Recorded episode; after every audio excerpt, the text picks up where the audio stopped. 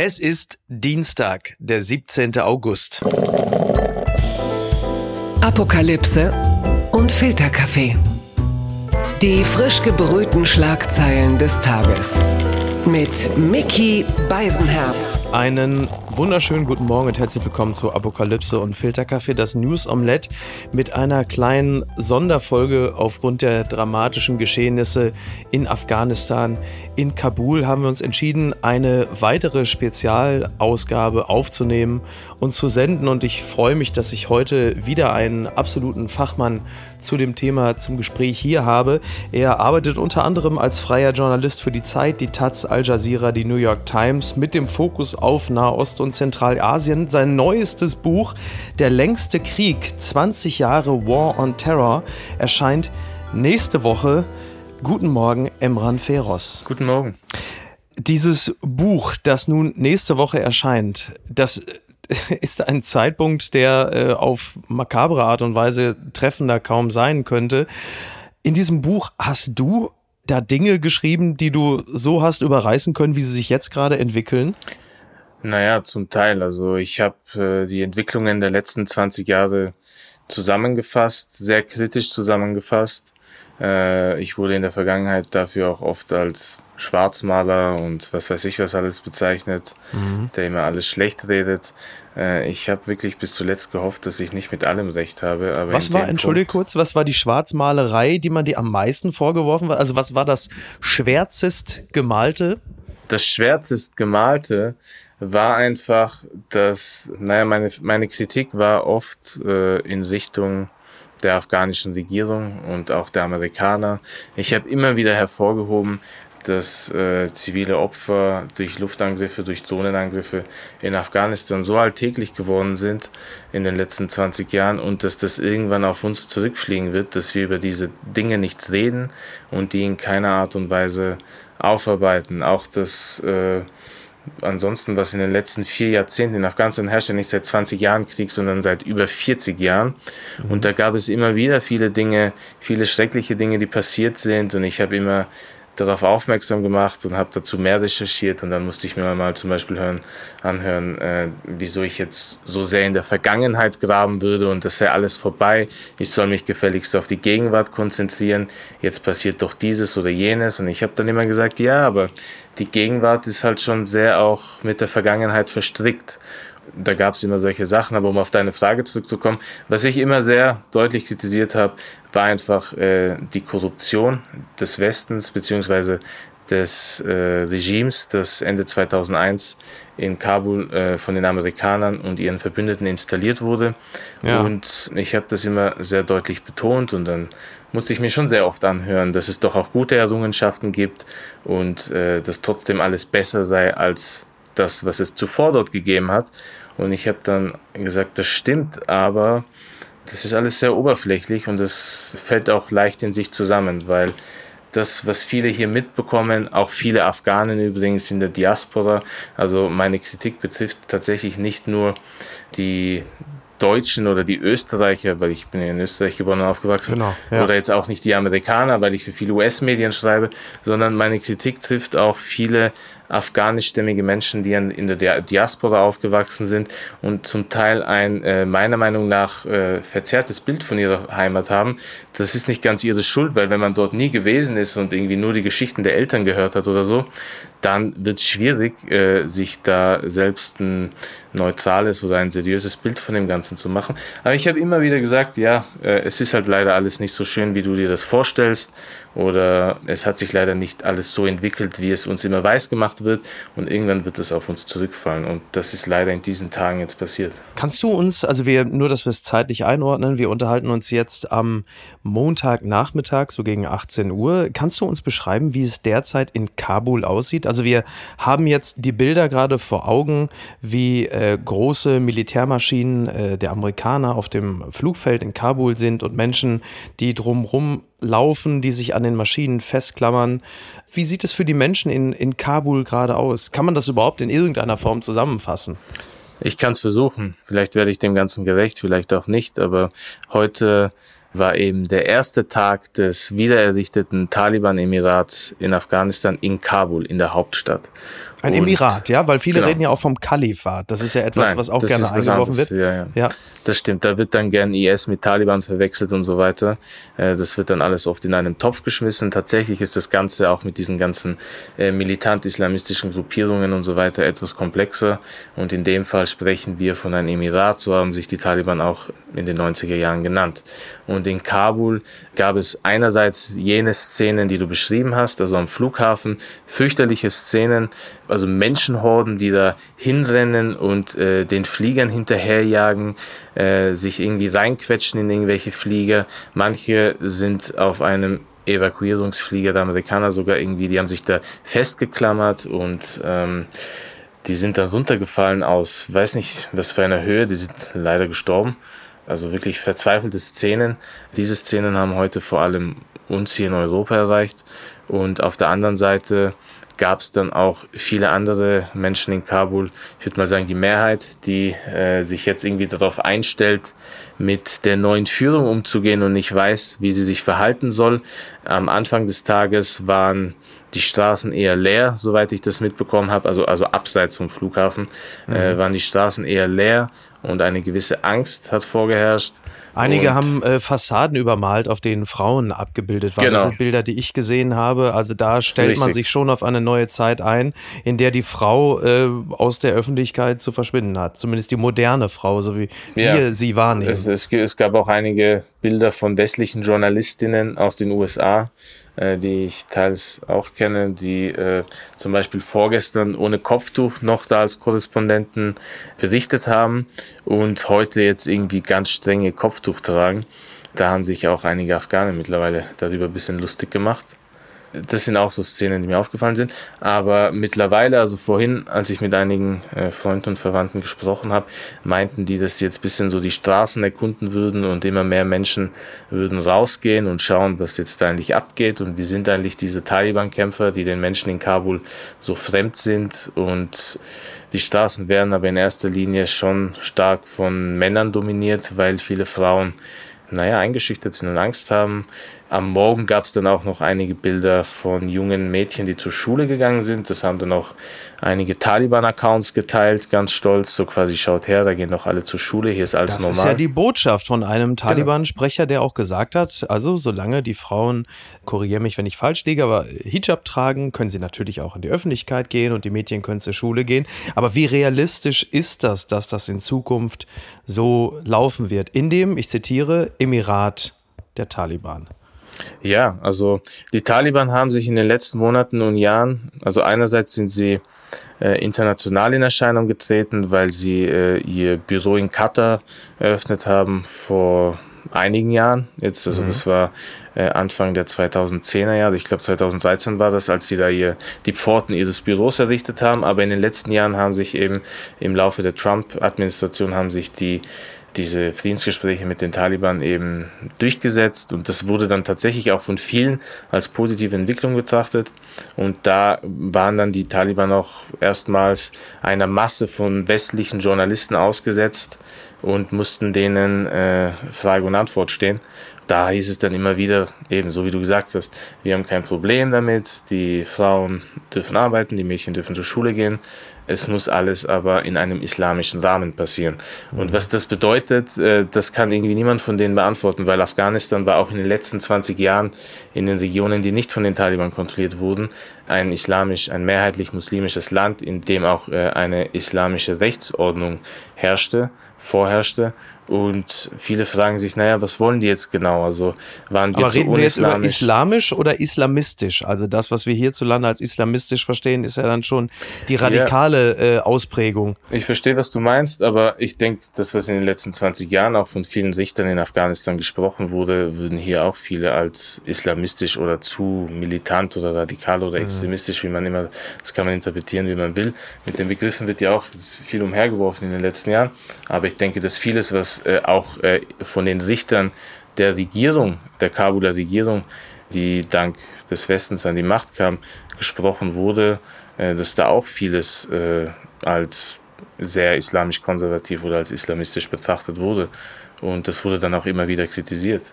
Und ja. im Fall der Taliban ist es eben so, dass das vielleicht dann einfach noch krasser wird, noch extremer wird. Und also Menschen wie zum Beispiel der sehr geschätzte Hasnain Kasim beispielsweise, mhm. die Begrüßer an dieser Stelle, äh, vertritt ja ganz klar den Standpunkt, dass es überhaupt keine Rechtfertigung gibt, mit den Taliban äh, zu verhandeln, sich mit denen an einen Tisch zu setzen. Er spricht denen einfach die Fähigkeit ab, so etwas wie eine, nennen wir es mal, moderate Amtsführung auszuüben. Ja. Also ich muss sagen, äh, da teile ich halt die Meinung des Kollegen nicht. Äh, ich weiß, wie radikal die Taliban sind. Ich habe auch viele von denen getroffen. Ich war auch in Taliban-Gebieten unterwegs und so. Das stimmt alles.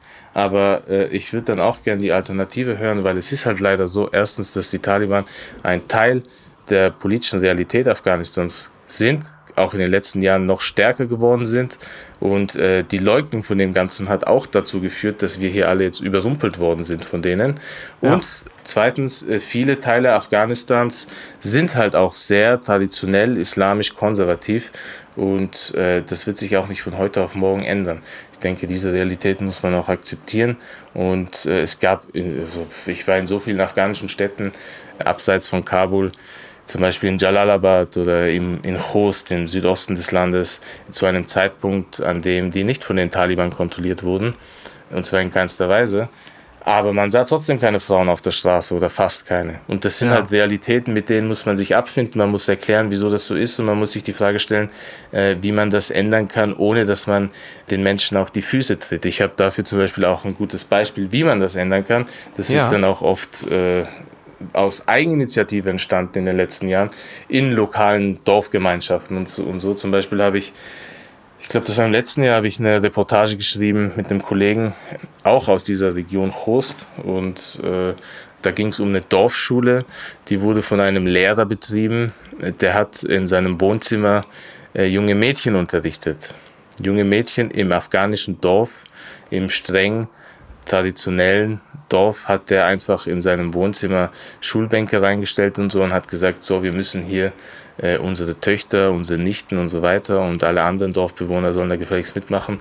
Wir müssen die Töchter dieses Dorfes erziehen und äh, ja, also die, die haben das Recht auf eine Schulbildung. Und wenn es in dieser, wenn es in unserem Dorf keine andere Schule gibt, dann mache ich das eben. Und er hat das dann auch gemacht und hat das, äh, hat wirklich Familie für Familie nacheinander überredet, dass sie ihre Töchter dorthin schicken. Also wir reden hier von acht bis 14-Jährigen oder so mhm. und äh, hat die überredet und es gab da auch viel Widerstand, weil es da natürlich nicht gern gesehen ist, dass man seine Töchter zu einem fremden Mann der außerhalb der Familie steht, äh, schickt. Ja. Und Eigentlich ein Unding. Ne? Ein also Unding, ein absolutes ja. Unding. Egal ob Taliban oder nicht, das ist in diesen Regionen ein Unding. Aber er hat es geschafft, das zu machen. Er hat es sogar so weit geschafft, dass Taliban-Kämpfer, die aus dem Dorf stammten, aber dort jetzt nicht äh, präsent waren, das Dorf stand nicht unter Taliban-Kontrolle, aber da gab es natürlich Strukturen, äh, also es gab Kämpfer aus diesem Dorf. Und äh, sogar diese Kämpfer haben dann ihre weiblichen Verwandten in die Schule von dem geschickt, weil sie meinten, okay, äh, wir haben kein Problem damit, das ist unsere Schwester, wir kennen dich, mhm. bitte sei ihr Lehrer. Es gab dann auch interessante Probleme und das sind halt so Realitäten, von denen man wirklich sehr selten hört. Die einen Taliban-Kämpfer haben ihre Töchter oder ihre Schwestern in die Schule geschickt, während andere Taliban-Kämpfer von dieser Schule Wind bekommen haben und dann den Lehrer bedroht haben. Und das ist halt so eine Sache, die sich wahrscheinlich auch im Laufe der Taliban-Herrschaft, falls sie wieder so stattfinden sollte, und vieles spricht äh, gerade leider für sich, dass man das auch wieder beobachten wird wahrscheinlich. Das war auch in den 1990er Jahren so der Fall, dass es eben äh, oft äh, von der Rolle des verantwortlichen Taliban-Gouverneurs und dessen Einstellung abhängt, was da in seiner Provinz abgeht. Es kann sein, dass das ein Typ ist, der pragmatisch ist, der sagt, hey, äh, macht hier, was ihr wollt, quasi, äh, wir haben kein Problem damit, mit gewissen Realitäten, wir akzeptieren das.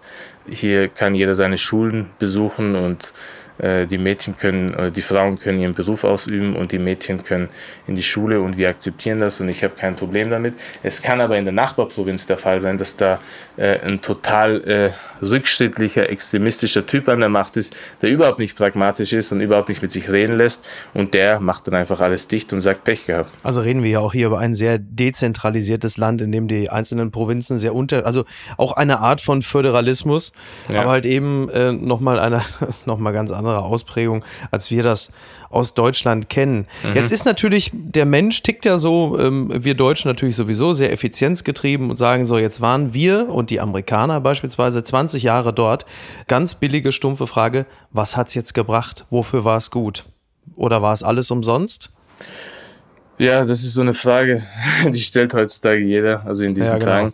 Ja. Und äh, es ist dann irgendwie schwer darauf zu antworten. Also ich denke nicht, dass alles umsonst war, aber die Frage ist, man sollte sich vielmehr die Frage stellen, wo hat man eigentlich konkrete Fehler begangen? Genau, wo Und liegt unsere Verantwortung? Wo auch liegt als, unsere Verantwortung? Auch als, als Deutsche, nicht ja. nur als Bundeswehr, sondern auch als deutsche Regierung, Nein. auch als deutsche Bevölkerung, Richtig. die wir, wenn wir ehrlich sind, bevor ich dir gleich wieder den Raum gebe, wir, das muss man ja der Fairness halber sagen. Also, als das entschieden wurde, dass jetzt die Bundeswehr auch rausgeht, man hängt sich ja sehr schnell an die Amerikaner dran. Da haben zwar auch ein paar Leute aufgemerkt, aber schlussendlich diesen öffentlichen Aufruhr gab es ja auch nicht. Das heißt, auch wir gewöhnen uns ja äh, sehr schnell an Dinge oder achten nicht drauf. Stichwort mhm. Mali auch beispielsweise.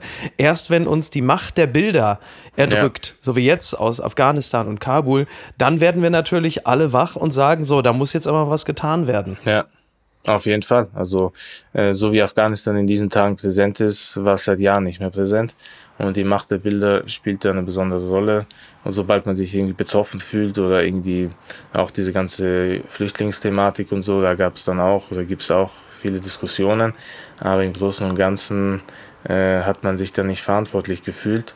Und äh, um auf deine Frage zurückzukommen äh, mit der Verantwortung, also Deutschland hat auf jeden Fall eine große Mitverantwortung, weil man an diesem Krieg teilgenommen hat und auch viele Dinge, viele fragwürdige Dinge äh, von Anfang an so mitgetragen hat. Es hat zum Beispiel du meinst auch die korrupte Regierung beispielsweise? Auf jeden Fall, auf jeden Fall. Ich meine, die korrupte Regierung, da muss man noch mal ein bisschen zurück in die Zeit. Wie ist das überhaupt zustande gekommen? Was ist denn genau passiert?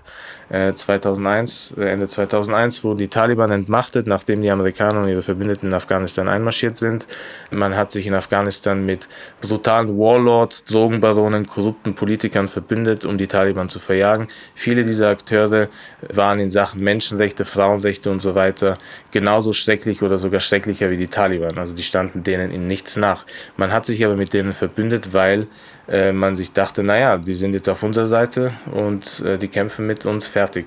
Äh, es werden keine anderen Fragen gestellt. Diese Menschen hat man dann in die Regierungsbildung mit einbezogen, während man die deutlich geschwächten Taliban, also die gestürzten Taliban, die damals sicher um einiges verhandlungsfähiger äh, waren als heute und äh, auch kompromisswilliger, die hat man verdrängt. Bush und Rumsfeld wollten damals ihren War on Terror durchführen, wollten mit den Taliban nicht reden. Und äh, man hat diese Warlord-Regierung mit Hamid Karzai aufgebaut. Und äh, diese Regierung hat sich in über einem Jahrzehnt vor allem einer Sache gewidmet, und zwar der persönlichen Bereicherung in jeglicher Hinsicht. Also wirklich in jeglicher Hinsicht, so dass ich manchmal gar nicht weiß, wo ich anfangen soll. Mhm. Also äh, die haben demokratische Institutionen die für das Volk gedacht waren, die für einen langfristigen Wiederaufbau und für eine nachhaltige Gesellschaft gedacht waren, permanent ausgehöhlt, um die eigenen Taschen vollzustopfen.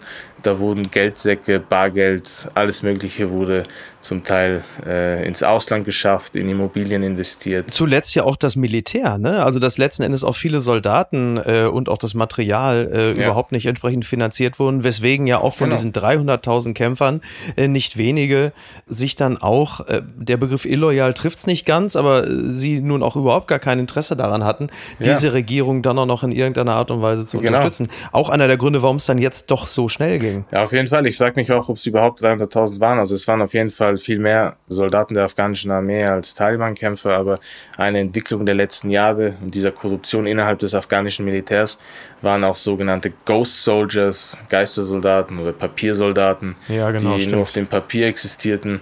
Und äh, da haben die äh, Vorgesetzten quasi die Gehälter von denen eingestrichen. Und äh, das ist immer wieder passiert. Auch im Bildungssektor gab es sogenannte Ghost Schools. Da hat eine Kollegin von mir, Asmat Khan aus den USA, die hat eine tolle Recherche mal dazu gemacht vor ein paar Jahren. Die hat herausgefunden, dass voll viele Schulen äh, eigentlich nur auf dem Papier existieren, vor allem Mädchenschulen, äh, für die man Gelder akquirieren konnte. Mhm. Äh, die hat es dann gar nicht gegeben. so während so Schulen wie jene, die ich vorhin beschrieben habe, von diesen Bekannten äh, im Dorf, die wurden dann auf Eigeninitiative und mit eigenen Geldern und Spenden betrieben. Äh, die großen Gelder wanderten in die Taschen korrupter Politiker und diese korrupten, viele von diesen korrupten Politikern äh, leben mittlerweile schon im Ausland. Du hattest am 15.06. hattest du etwas bei Twitter geschrieben. Du hast, äh, wenn ich zitieren darf, geschrieben, mein Freund äh, Jahan Sepp ist Richtig. der Name, ja. ja. wurde gestern mit Gewalt nach Kabul abgeschoben, also mhm. von der österreichischen Regierung. Ja? Richtig. Er lebte elf Jahre lang in Innsbruck und arbeitete zuletzt als Schichtleiter bei Burger King. Ein feiner Kerl, den man wohl als gut integriert bezeichnen würde. Ich fühle mich grässlich. Hast du Kontakt zu ihm? Ja, ich rede mit John Sepp fast jeden Tag. Äh, ich habe gestern auch mit ihm gesprochen, heute auch. Gestern hat, also John Seep hält sich weiterhin in Kabul auf, allerdings nicht im, also im, in der Stadt Kabul, sondern in einem Vorort, wo es eher Shakadara heißt die Gegend. Äh, das, das ist eher ländlich und äh, auch sehr unruhig. Äh, auch zum Zeitpunkt seiner Abschiebung war es da sehr unruhig. Also er musste dorthin, weil äh, das ist halt sein Heimatdorf. Ja. Und gestern hat er mir dann Bilder geschickt, wie quasi vor seiner Haustür ein toter Soldat liegt. Also Videos hat er mir geschickt. Äh, da wurde auch gekämpft, da wurde ein Soldat getötet und die Leiche von dem lag dann vor seiner Haustür. Und der hat mich dann panisch kontaktiert und meinte so, ja, ich stehe hier vor der Leiche, äh, was soll ich machen? Äh, ich filme das mal, vielleicht kann ich das meinem Anwalt in Österreich schicken und der holt mich hier raus. Welche Chancen hat er gerade, zurück nach Österreich zu kommen? Hm, ich denke leider gar keine. Also nicht legal, sagen wir mal so. Ich denke, er spielt mit dem Gedanken, äh, sich wieder nach Europa einschleusen zu lassen. Aber legal, obwohl diese Art und Weise seiner Abschiebung wirklich rechtlich sehr fragwürdig war, muss es ja dann doch irgendwie den Willen geben, um, um ihn zurückzubringen. Diesen Willen gab es äh, vor der Taliban-Einnahme Kabuls auch nicht. Und ob, als ob, also ich kann mir nicht vorstellen, dass jetzt jemand irgendeinen Flieger für Abgeschobene nach Afghanistan schickt. Das ist ein totales Armutszeugnis auch für Deutschland, das äh, weiterhin bis vor kurzem Menschen nach Afghanistan abgeschoben hat. Aber ja, für John Sepp und viele andere schaut es leider ziemlich schlecht aus. Gehen wir mal davon aus, dass die Hilfsbereitschaft der Menschen, sowohl in Österreich als auch in Deutschland, länger hält als ein Hashtag. Was kann man als Einzelner tun? Ganz simpel gefragt. Naja, für so einen Abgeschobenen äh, muss man erstmal natürlich irgendwie rechtliche Hilfsmittel auftreiben, falls er keinen Anwalt hat. Am besten gleich mehrere Anwälte, zwei Anwälte mindestens, äh, meiner Erfahrung nach, weil ein Anwalt das oft schleifen lässt und vielleicht damit auch überfordert ist. Dann äh, muss man da irgendwie nach rechtlichen Lücken suchen. Also das ist dann die Aufgabe des Anwalts oder der Anwälte, um diese Person irgendwie zurückzuholen. Oft wurde das in den letzten Monaten und Jahren durch äh, Ausbildungsvisa gemacht. Das heißt, man hat äh, irgendeinen Betrieb oder so gefunden, der sich bereit erklärt hat, diese Person aufzunehmen, beruflich, und das dann eben auch versichert, dass das so der Fall sein wird. Und äh, das wäre dann eine der ersten Hürden. Dann äh, der nächste Punkt wäre, dass man für die Abschiebekosten dieser Person aufkommt. So ein Abschiebeflug aus Deutschland, also äh, pro Person sind da die Kosten so bei 6000 Euro. Mhm. Die müssen beglichen werden. Ansonsten kann man nicht einreisen. Und dann muss man meistens auch, ich glaube, 30 Monate, also zweieinhalb Jahre, gibt es eine Einreisesperre. Und die muss dann entweder aufgehoben werden, was meiner Erfahrung nach sehr schwierig ist, oder äh, man wartet das ab. Ich habe zum Beispiel äh, im März äh, einen Afghanen in Kabul getroffen, bei dem waren die zweieinhalb Jahre vorbei. Der ist jetzt auch wieder in Deutschland. Aber der hat dort zweieinhalb Jahre lang ausgeharrt und hat dann auch noch, das wurde dann auch noch verlangt, äh, dass er einen Deutschkurs besucht. Dann ist er immer nach Pakistan äh, in die deutsche Botschaft nach Pakistan, um dort seinen Deutschtest abzulegen. Also ich glaube, das war B1 oder B2. Mhm. Ja, das sind alles so Hürden. Solchen Menschen äh, fällt das alles einfacher, leichter, wenn es Netzwerke gibt, äh, zum Beispiel in Deutschland oder in Österreich, die sich halt um diese Menschen kümmern. Als ich äh, heute die Bilder gesehen habe von den Menschen, die buchstäblich vom Himmel gefallen sind, als sie versucht haben, mhm. sich festzuhalten an den startenden Maschinen, musste ich unweigerlich an die Bilder denken von 9-11, die Menschen, die aus den Twin Towers gesprungen sind in einem letzten Akt der mhm. persönlichen Freiheit. Und für mich hatte sich da in gewisser Hinsicht ein Kreis geschlossen, weil mit diesen Bildern ja letzten Endes ja auch der, der Einsatz in Afghanistan angefangen hatte. Ja. Was lehrt uns das, was in Afghanistan jetzt in den letzten 20 Jahren geschehen ist und in gewisser Hinsicht jetzt zumindest für die NATO mhm. beendet wurde? Was lehrt uns das über Auslandseinsätze?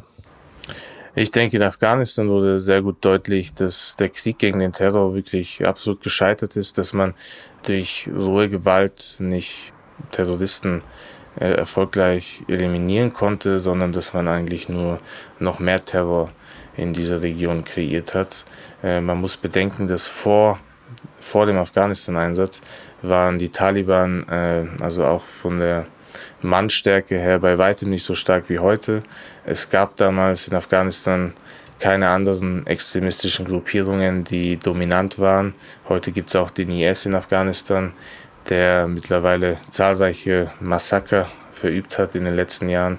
Teils einige der blutigsten Anschläge in den letzten 20 Jahren, die da überhaupt stattgefunden haben. Es gab auch zum Glück innerhalb des US-Militärs und äh, innerhalb dieser ganzen Intelligence-Community Leute, die das bemerkt haben. Also zum Beispiel das erste Buch, was ich geschrieben habe, war ein investigatives Buch über den Drohnenkrieg der Amerikaner in Afghanistan und in anderen genau, Staaten. 2017. Ja, richtig? genau. Und ja. Äh, da habe ich jüngst auch wieder eine Bekannte interviewt, die ich damals für das Buch interviewt habe, eine Whistleblowerin, die äh, aus dem Drohnenprogramm der Amerikaner ausgestiegen ist. Sie hat damals die, sie war damals für die Hardware der Luftwaffe, der Drohnen eben verantwortlich und hat die entsprechend ausgestattet. Und irgendwann konnte sie da irgendwie nicht mehr mitmachen, weil sie sich dachte, also wir töten hier die falschen Leute, wir töten hier permanent Zivilisten und das Ganze wird umso mehr eskalieren und sie will da nicht mehr mitmachen. Und das ist ein Scheit Zitat von ihr. Also ja. äh, scheitern wir auch letzten ja. Endes immer wieder an unserer eigenen Arroganz und Ignoranz, weil wir glauben, wir ja. können mit unseren Werkzeugen und unseren Vorstellungen da reingehen und dann wird das schon laufen. Auf jeden Fall.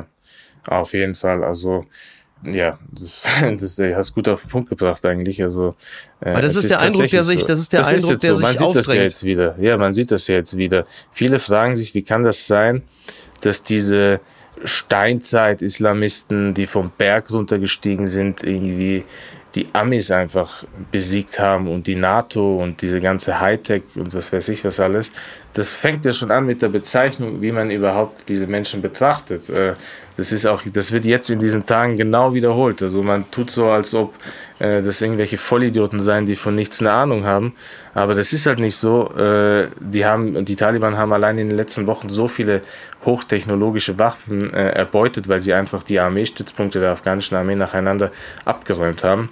Und äh, viele von denen fliegen mittlerweile schon mit diesen Helikoptern rum und so, wissen eben schon, wie man sowas bedient. Sie haben auch in den letzten Jahren die Art und Weise der Kriegsführung der Amerikaner imitiert. Sie haben eine eigene Special Force, äh, so eine Red Unit.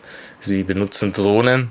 Jetzt natürlich nicht Predator-Drohnen auf dem technologischen Level der Amerikaner, aber äh, provisorische Drohnen, die da irgendwie mit irgendwelchen Bomben ausgestattet sind. Also ja, diese Kriegsführung von denen hat sich schon auch verändert und man ist von Anfang an davon ausgegangen, dass man diese Barbaren, diese Bergmenschen halt irgendwie bombardiert und dann hat man das Ganze geregelt. Aber das war ein Fehler, der halt oft gemacht wurde in Afghanistan. Die Sowjets sind am gleichen gescheitert und auch die Briten damals im 19. und im 20. Jahrhundert. Da gab es drei anglo-afghanische Kriege und wenn man einige Berichte von damals liest äh, und da ein paar bisschen so die Sprache verändert und die Jahreszahlen, dann könnte man meinen, das sei von heute. Emran, ich danke dir ganz herzlich. Ich möchte an dieser Stelle noch ganz dringend darauf verweisen, dein Buch Der längste Krieg, 20 Jahre War on Terror, erscheint nächste Woche. Und ich würde mich sehr freuen, wenn du in sehr naher Zukunft mal bei uns in einer regelmäßigen Folge zu Gast wärst. Aber an dieser Stelle erstmal vielen Dank und äh, speziell für deinen Freund Jahan Sepp nur das Beste und die, vielen, vielen Dank, Miki. Hat mich Die Daumen gedrückt klingt ein bisschen zu lapidar, aber du weißt, was ich meine. Ja, danke dir. Also echt sehr cool, dass ich hier auch reden durfte. Freut mich sehr. Ein bisschen die Dinge analysieren durfte. Ja, ja danke, dass du uns den, danke, dass du uns den Einblick geliefert hast. Vielen Dank. Danke Du hast noch einen, du hast noch einen, ähm, du bist noch sehr beschäftigt diesen Tag, das weiß ich. ähm, ich wünsche dir alles Gute. Bis bald. Danke dir. Mach's gut. Ciao, ciao. ciao. Tschüss. Ciao. Apokalypse und Filtercafé ist eine Studio Bummens Produktion mit freundlicher Unterstützung der Florida Entertainment. Redaktion Niki Hassania. Produktion Laura Pohl. Ton und Schnitt Niki Franking. Neue Episoden gibt es jede Woche montags, mittwochs und freitags, überall, wo es Podcasts gibt. Stimme der Vernunft und unerreicht gute Sprecherin der Rubriken Bettina Rust.